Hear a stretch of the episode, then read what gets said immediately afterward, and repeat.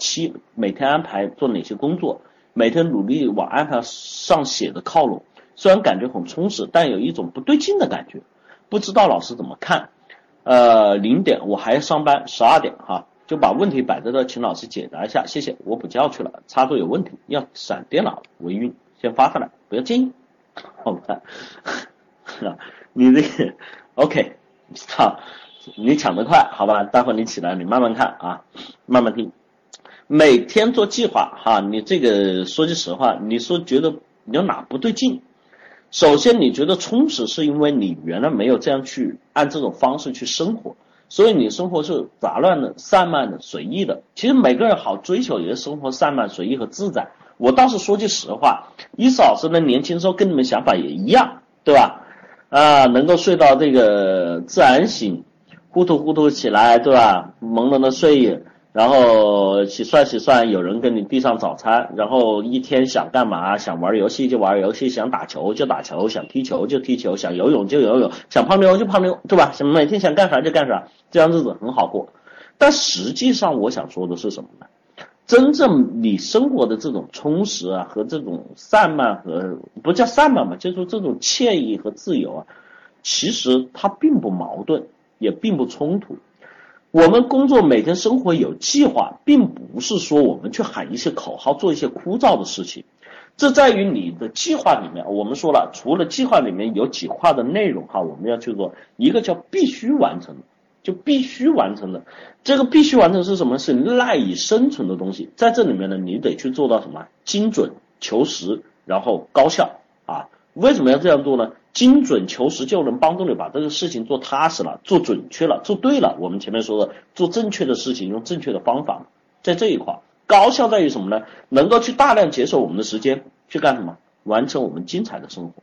除了必须这块呢，你还要跟自己做出的哪一块计划？就是说精彩生活的这一部分，这一部分是决定了我们生活质量的一部分。这一部分呢，你可以根据自己的性格特点。爱好来进行调整，然后这个调整呢，会让自己就哪怕我一天，我们说句实话，我今天想玩，其实你也得去做一个玩的计划，这样你才玩的怎么样，开心和尽兴。要不然出去没带钱，出去没带手机，出去没带钥匙，出去没跟人家联系，你气一肚子火，你到最后啥也没完成，还闹一天不开心，能行吗？不行。所以在这里面说清楚了。这种计划性和安排性跟你的这个生活的质量啊，不是说会有冲突，不是说我每天就做了个计划，我就绷得紧紧的，我就没有时间玩了，就没时间娱乐了。我说的计划是可以包括娱乐的，明白吗？这是让我们生活更高效的一种方式。所以你做的不对劲的同时呢，有很多同学一说到计划，一说到成长就高大上了。为什么高大上？他这个时候所想的问题就是计划嘛，就是用来学习的，就是用来工作的。成长嘛，就是要让自己每天做苦逼的事情，这我可从来没说过。哈，计划可以去玩，没问题；成长也可以在玩耍，也可以在时间，也可以在磨砺，也可以在感动，也可以在痛苦，在各种方式下，你都可以去学习和成长。主要是什么？你的思维的这种改变，好吧？所以这个不闻不问，哈，你的生活不能不闻不问，你对于你的生活质量也不能不闻。所以在这里面呢，你说的这个点，我估计是在于你做计划的时候太高大上了，然后你们这个不落地之后呢，就变成了喊口号，尽可能的靠，一靠的话呢，你就靠不上去，对吧？实际上这是一种强迫症的一种前提，应该跟自己做的计划是，这个计划你既有兴趣。又必须依赖它完成。你如果明天你就想出去泡妞，你自己你就会去想我要准备些什么东西。我可能今天跟人家约会得去来你花店路线啊、玫瑰花啊、价钱啊、资金啊、手机啊、电话、电板啊、充电啊、香水啊、衣着啊、发型啊，对吧？你自然就会去做出这些安排和计划。你会依赖于你的计划，千万不要让这个计划变成什么你的枷锁。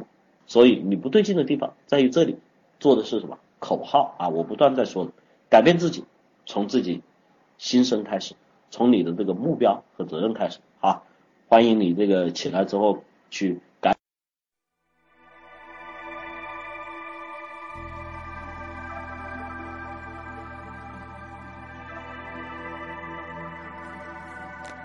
觉得不过瘾，想听更完整课程；觉得更新不及时，想要在线实时与老师互动；觉得课程太多，想要更系统、逐层递进学习。欢迎加群：五幺五八六八六幺三，五幺五八六八六幺三。